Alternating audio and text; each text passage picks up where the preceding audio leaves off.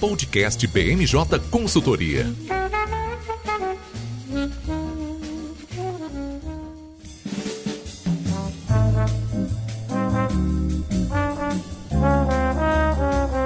Pessoal, eu sou Fernanda César e estamos começando mais um BMJ Podcast. Como sempre, trouxemos um time de especialistas para comentar os temas mais relevantes da semana. Depois de duas semanas aí, com semanas bem curtinhas, o nosso podcast bem focado, né? Voltamos com uma semana de cinco dias úteis e bem badalada aqui em Brasília. Por isso, nesse podcast, vamos tratar sobre a volta das comissões permanentes na Câmara dos Deputados e das polêmicas envolvendo o deputado Daniel Silveira. Além disso, estamos acompanhando e vamos reportar as últimas notícias sobre a sessão de vetos do Congresso Nacional. Comigo hoje, nossa consultora de legislativo, Marcela Pellegrini. Tudo bem, Marcela? Oi, Fernanda, tudo bem? Tudo ótimo. Marcela está estreando aqui no podcast com a gente. E aí, o que, que, você espera de hoje? Eu acho que vai ser muito legal. A gente tem muita coisa nova para discutir essa semana, né? Viemos de algumas semanas bem paradas e agora tá tudo voltando com a todo vapor. Realmente. E para ajudar a gente nessa análise, o nosso consultor de jurídico, Vinícius Colli.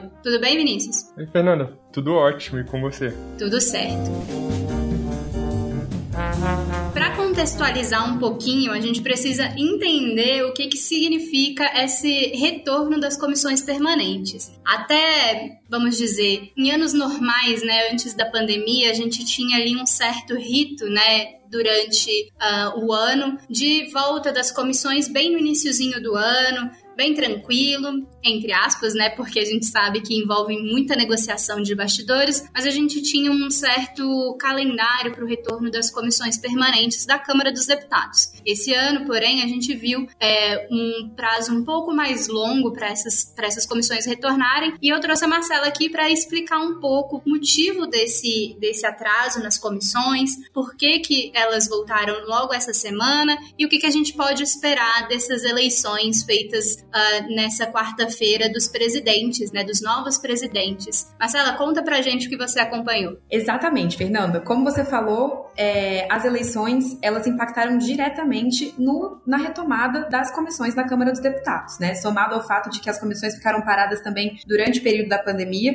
E nesse ano a gente teve o período da janela partidária, que é justamente o prazo que os parlamentares têm para trocar de partido sem nenhuma punição. E vale lembrar que a escolha para distribuição das comissões, ela é feita com base tanto no resultado da última eleição para a Câmara dos Deputados, ou seja, em 2018, e também com base no princípio da proporcionalidade partidária. Então, todas essas coisas levaram, levaram em consideração, foram levadas em consideração por esse atraso dos presidentes das comissões. É, a gente tem que destacar aqui que essas eleições elas aconteceram de forma bem tranquila. A gente teve só alguns, alguns é, contratempos nos acordos para as chapas, né, que iriam concorrer à presidência das, das comissões, mas na, a reunião reunião de instalação e a eleição das presidências aconteceram de forma bem tranquila no geral, inclusive a CCJ, que normalmente tem bastante é, discussão e muita polêmica. Bom, quando as coisas são tranquilas no oficial, a gente sabe que existe muito acordo no ba nos bastidores, né? Explica pra gente qual foi realmente é, esse acordo, né?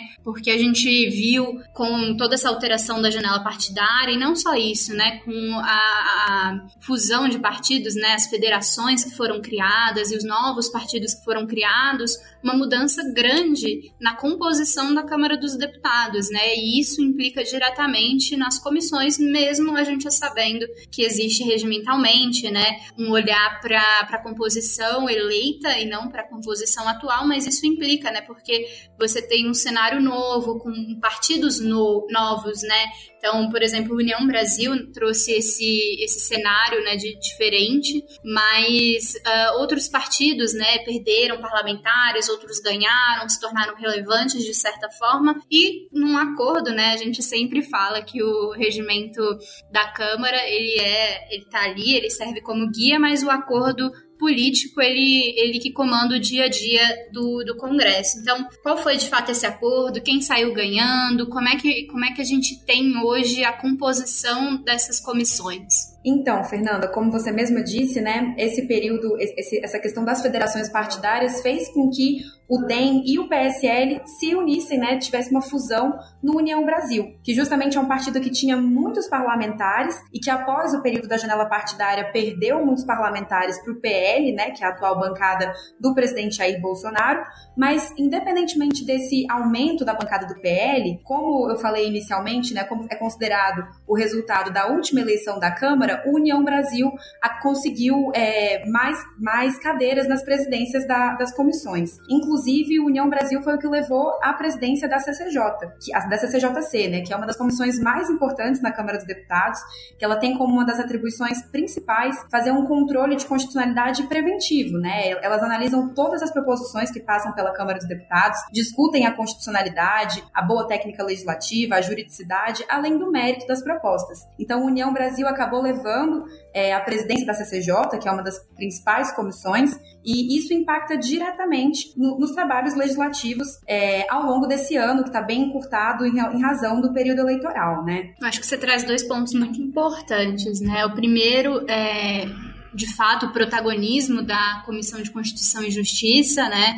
É uma comissão que inicia uh, dentro da Câmara dos Deputados a análise de propostas de emenda à Constituição e é uma comissão também que tem um protagonismo, né? Logo depois do plenário, a gente tem a CCJ como grande protagonista do processo legislativo. Eu acho que outro ponto relevante é, que você trouxe é justamente sobre como essa composição, né, do, do União vai impactar as pautas, né, daqui para frente, tanto dentro da, da, da, CCJ, mas eu acho que da Câmara dos Deputados uh, de forma ampla. A gente tem expectativa para quais pautas né, a gente vai tratar, considerando que a gente tem poucos meses né, dessa, desse, desse ano para esses novos presidentes uh, colocarem pautas de interesse relevantes dentro dos colegiados? Exatamente, Fernanda. É, e vale a gente lembrar que o União Brasil ele vai impactar diretamente no andamento dessas propostas, principalmente considerando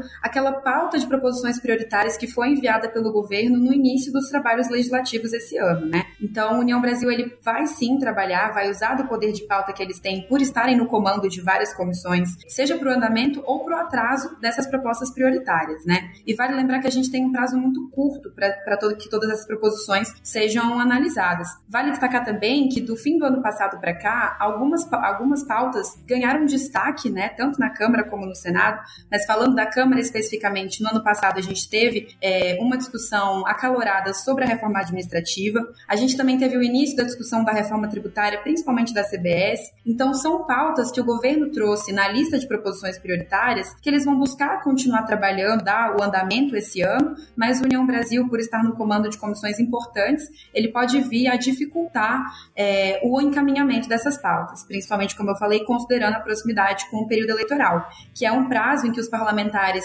saem do Congresso Nacional e buscam se aproximar das suas bases, é, principalmente para conseguir construir um apoio é, entre os seus eleitores. Outro ponto importante que a gente tem que mencionar é quem levou o comando de duas grandes comissões para o agronegócio, né, que é a CEMAX, a Comissão de Meio Ambiente e Desenvolvimento Sustentável, que elegeu o presidente deputado Covat Filho, e também a KPDR, que é a Comissão de Agricultura, Pecuária, Abastecimento e Desenvolvimento Rural, que elegeu o, o deputado Giacobo como presidente, né? E ele é da bancada do presidente Jair Bolsonaro, que é o atual que é o, o, Partido Liberal. E um último ponto que a gente tem que destacar aqui é a questão do deputado Daniel Silveira, que é, foi eleito o primeiro vice-presidente da CSPCCO, que é a Comissão de Segurança Pública e Combate ao Crime Organizado, e também foi indicado como titular de outras quatro comissões e suplente de uma comissão. De todas essas comissões que o deputado está fazendo parte, a que mais teve polêmica foi a participação dele na CCJ, que é a Comissão de Constituição Justiça e Cidadania da Câmara. Isso porque recentemente ele foi condenado pelo Supremo Tribunal Federal é, e logo em seguida o presidente Jair Bolsonaro concedeu um perdão, né, a, graça constitucional ao deputado Daniel Silveira. Toda essa questão, essa relação entre o executivo e o judiciário os deputados não querem trazer essa, esse clima de animosidade para o legislativo. Então, isso foi visto de uma forma muito negativa por uma grande parte dos deputados membros da CCJ. É, o Vinícius pode até comentar mais sobre isso mais para frente, mas vários parlamentares estão se manifestando contrariamente à é, participação do deputado Daniel Silveira na CCJ. E é interessante, né? Porque enquanto a gente fez o acompanhamento e monitoramento de todas essas uh, comissões né, dessas eleições, a gente percebeu um clima de paz na maioria delas, né? A gente teve ali uma ou outra comissão que o acordo não, não fechou, né, do, do, jeito que os parlamentares esperavam, mas são comissões menores, né, as mais importantes e que normalmente é, geram mais polêmica, foram tranquilas, né, sem muitos acontecimentos, uh, o que não é normal para a Câmara, e esse clima de paz, né, foi uh, deixado de lado quando a gente descobriu né, essas indicações e essa eleição ali na, na Comissão de Segurança Pública do deputado Daniel Silveira. Então, é muito uh, relevante, né, eu acho, de um nível mais político, institucional, essa movimentação dos líderes, né, e aí vale lembrar, tudo isso passa por, por é, um acordo de liderança. Uh, toda essa movimentação é interessante desse ponto de vista, mas eu queria incluir o Vinícius nessa discussão para trazer esse, esse olhar ali do jurídico, do que, que a gente pode uh, esperar, né? O que, que, o que, que realmente está acontecendo e o que, que a gente pode esperar dessas movimentações que agora se tornaram, obviamente, mais midiáticas do que já estavam sendo, né? Porque a gente vinha aí de semanas que essa pauta já estava na mídia. Olá, pessoal. É realmente, como a Marcela e como a Fernanda já disseram, é, essa situação toda quebrou um clima de paz que estava acontecendo ali na, dentro do Congresso Nacional, né? Mas a gente precisa entender primeiramente ali o contexto do que está acontecendo a níveis de STF, né? Porque o STF ele se tornou um ator político muito relevante no último governo. É, os principais partidos têm buscado o STF cada vez mais para é, como uma, uma, uma, arena mesmo de tentar reverter aquilo que é feito no Congresso. Então, tanto na pauta ambiental, a gente viu recentemente o, Congresso, o Supremo Tribunal Federal julgar a pauta verde, né? Que foram diversos processos que estavam pendentes no tribunal e que diziam respeito a decretos ou leis editadas pelo presidente Bolsonaro com vistas a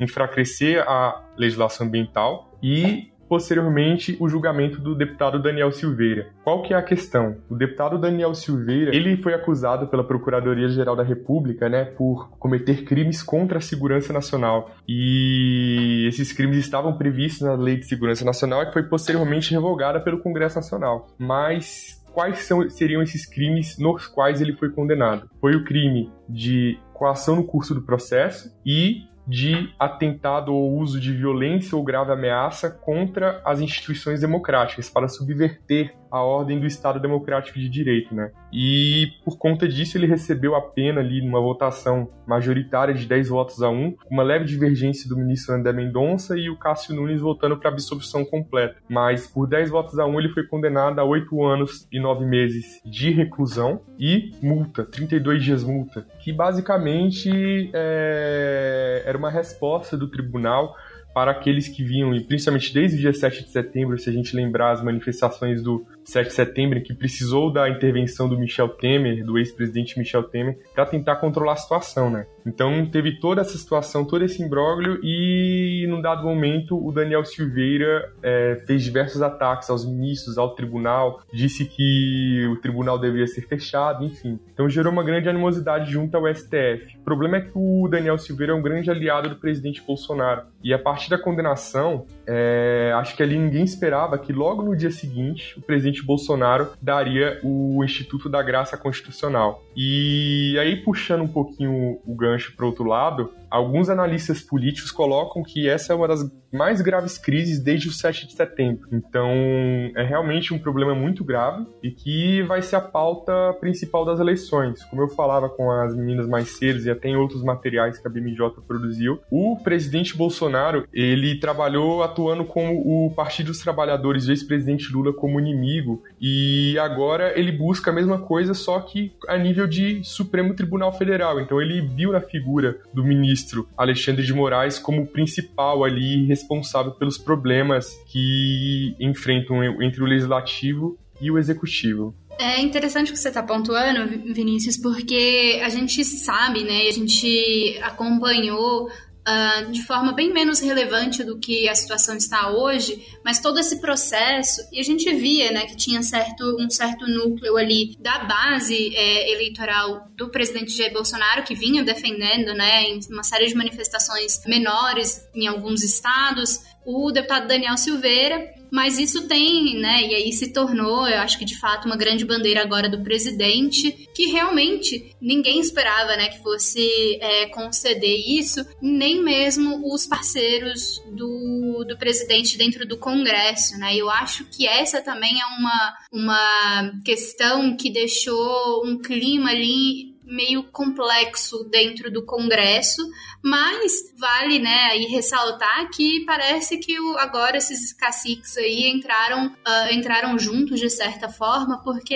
existe também esse interesse é, de como essa pauta pode se desenvolver para conseguir trazer de volta essa é, mobilização da bancada e, e, também dos eleitores, né? Porque de fato, quando você tem um inimigo, a, o discurso, né, é, fica facilitado e a gente tem esse trânsito melhor. Mas eu queria escutar de vocês, né, Vinícius e Marcela, quais são esses próximos, uh, o que, que, a gente pode esperar, né, de, de, próximos impactos, tanto dentro do Congresso como próximos passos do STF, e essa questão de onde o parlamentar desenvolve a atividade dele dentro do Congresso tem impacto para o STF? De que forma? Exatamente, Fernanda. Inclusive, uma coisa que a gente observou no dia seguinte em que o presidente Jair Bolsonaro é, editou esse decreto concedendo a graça constitucional ao deputado Daniel Silveira, muitos parlamentares apresentaram projetos de decreto legislativo, né, PDLs, lá na, no, nas casas, na, no Congresso Nacional,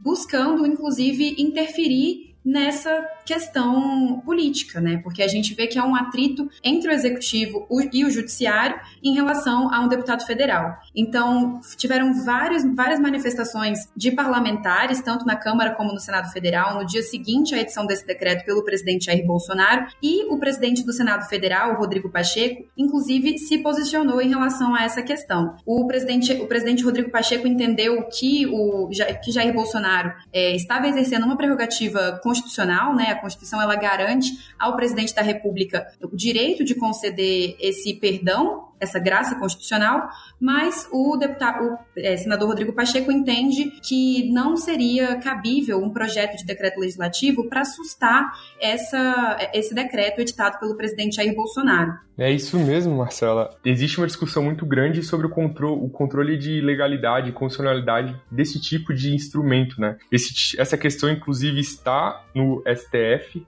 foi, a, a, gente pode pontuar aí, é, em 2017 o presidente Temer, o ex-presidente Temer, concedeu um indulto de Natal, né, em que flexibilizava algumas coisas relativas a crimes de corrupção. E isso foi motivo de contestação no Supremo. E na ocasião, o Supremo decidiu que não caberia fazer controle de legalidade em cima do instrumento, né? Mas que o Supremo poderia fazer controle de constitucionalidade e controle de finalidade, ou seja, se havia desvio de finalidade e se estava compatível com os parâmetros da Constituição. É, da mesma forma, como você bem pontuou que os parlamentares entraram com diversos projetos de decreto legislativo, e como eu disse anteriormente, os parlamentares buscam no STF uma terceira arena política, eles entraram com diversas arguições de descumprimento de preceito fundamental, as famosas ADPF. Dentre esses partidos está o Cidadania, o Rede Solidariedade, o PSOL, é, o PT, dentre outros. Foram diversas ações no âmbito do Supremo Tribunal Federal que buscam resolver isso e novamente trouxe a questão para o Supremo e vai ser o Supremo que vai ter que novamente dar a palavra final e que vai gerar um, um grande desconforto ali, né? Tanto que até agora nenhum dos ministros do, do tribunal se manifestaram publicamente sobre o assunto. O que que acontece?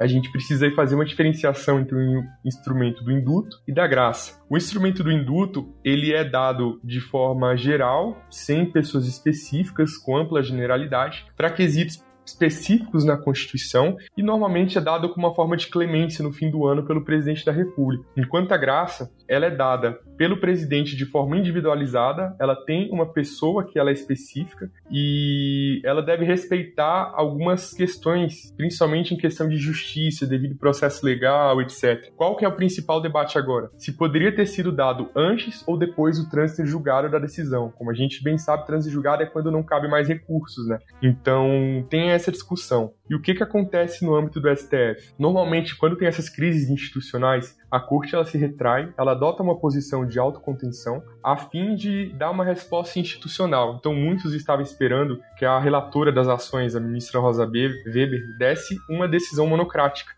Só que, primeiro, não é do perfil dela, ela é completamente aderente ao princípio da colegialidade, né? Ou seja, uma decisão plenária de todos os ministros juntos, tanto como também é, é uma situação muito grave para ficar uma decisão marcada de um ministro só. E ainda assim, como você pontou o Pacheco, Marcelo, o Pacheco se pronunciou, o Arthur Lira também se pronunciou, né? Então eles acabaram que essa crise trouxe o legislativo por meio da briga entre os poderes. Então, antes uma questão que era do executivo e, e do judiciário virou uma questão do legislativo também, porque tanto o Pacheco quanto o Lira falaram que a questão de perda do mandato deve ser uma questão do parlamento e não do Congresso o, e não do Supremo Tribunal Federal. E qual que é a relevância disso? O Supremo Tribunal Federal vai ter que decidir nesse sentido. Então, existem duas opções, três opções na verdade. O Supremo ele vai, ele pode declarar a inconstitucionalidade e derrubar o decreto, o que abriria uma crise ainda maior, ou o Supremo pode declarar desvio de finalidade, que o efeito seria o mesmo, ou o Supremo pode entender que o decreto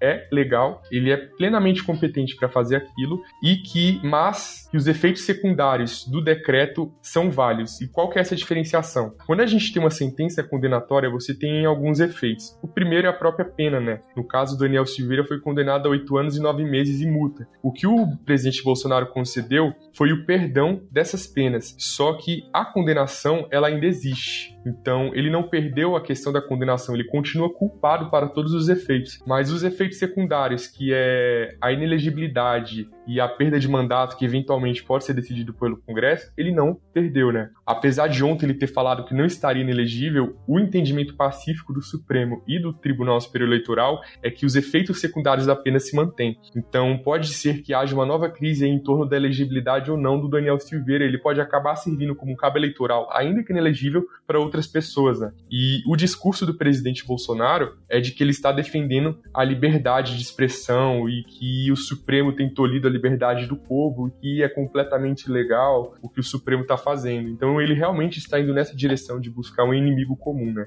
Então, apesar de o caso do Daniel Silveira não ser um caso que impacte em questões de economia, de questões sociais, é um caso que vai ter um grande impacto nas eleições, que a campanha presidencial e a campanha para a eleição dos, dos, parlamentares já está próxima, e pode gerar um grande debate aí, interferir grandemente na forma que tudo isso será conduzido, né? Hoje, inclusive, o presidente Bolsonaro chegou a citar falando que o exército, se verificasse ilegalidade ou fraude nas eleições, poderia anular as eleições. O próprio ministro Edson Fachin, que é o presidente do, TSE, se manifestou falando que isso é completamente impossível absurdo. Então a gente vê que o presidente continua usando esses ataques às eleições, ao sistema eleitoral, como uma forma de é, mobilizar a sua base eleitoral, né? Com certeza esse tema vai continuar bem forte, né? Tanto no STF quanto dentro da, da Câmara e no Executivo, né? A gente sabe que a gente cada vez mais se aproxima das eleições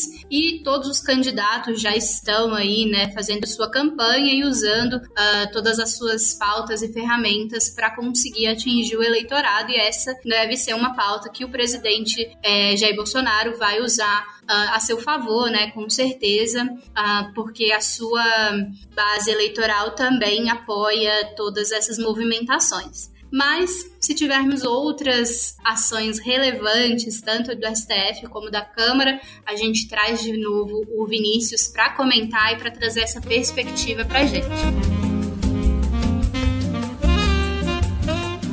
Mudando um pouquinho, né, de assunto, mas continuando ali mais ou menos na mesma linha, a gente tem que falar, né, com certeza da sessão de vetos uh, do Congresso Nacional que está acontecendo agora, lembrando que a gente grava o podcast na quinta-feira, perto ali, quase 5 horas da tarde, e essa sessão tinha ali tudo para ser uma sessão tranquila, mas não é isso que a gente está vendo uh, nas últimas sessões do Congresso e como o governo está se relacionando dentro, dentro do Congresso com seus líderes, né, Marcela? O que, que a gente observa hoje em questão de acordos, como o governo está se portando para avançar com essas pautas e o que, que a gente tem de concreto na pauta desta quinta-feira é, que está sendo discutido, que tem chance de ser aprovado? Então, Fernanda, desde a da última sessão de vetos, o governo ele vem encontrando dificuldade de formar um acordo é, quanto ao que vai ou não ser deliberado. Na sessão de hoje, inclusive, eles perderam a maior parte, eles ficaram a maior parte do tempo decidindo se a sessão ia de fato acontecer ou não, porque na pauta constavam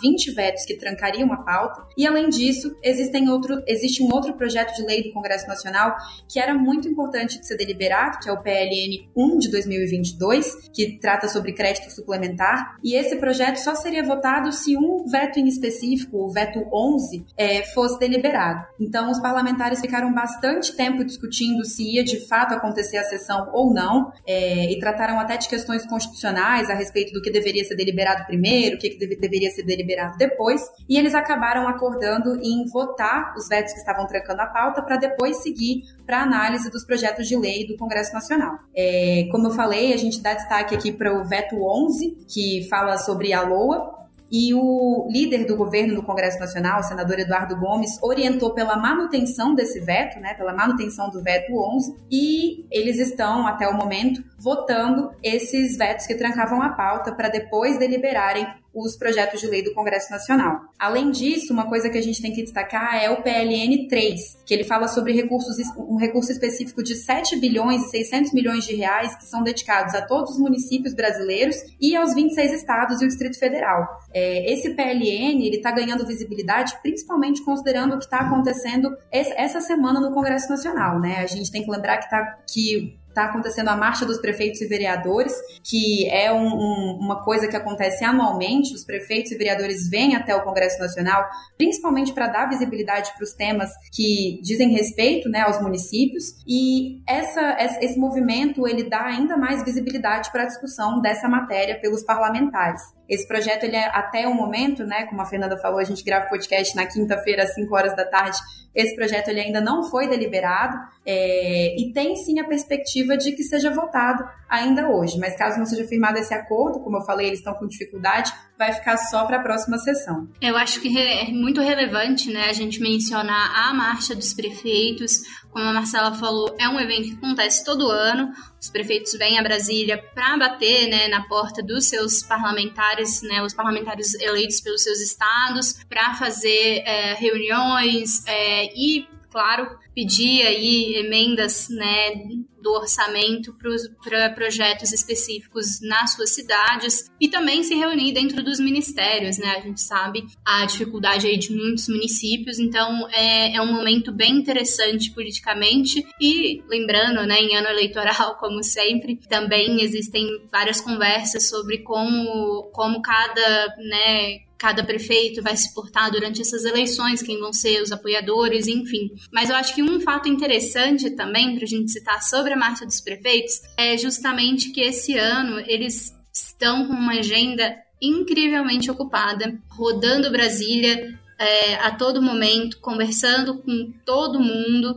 Inclusive, a gente teve né, um evento no início da semana é, com o presidente Jair Bolsonaro é um momento, sim, de muita relevância né, política, onde você tem acesso ali a, a, a políticos né, do, do, Brasil que você não teria em outro momento. Então, é, é um período aqui em Brasília muito uh, esperado e que todo mundo fica de olho para ver o que está acontecendo e como é que essas conversas estão fluindo. Mas a gente traz qualquer outra novidade sobre esse período também, é, se a gente souber. No, no, momento, a gente sabe que a semana deve acabar é, com eles retornando né, aos seus estados e colocando aí depois, ao longo do, dos próximos meses, das próximas semanas, em pauta o que foi decidido.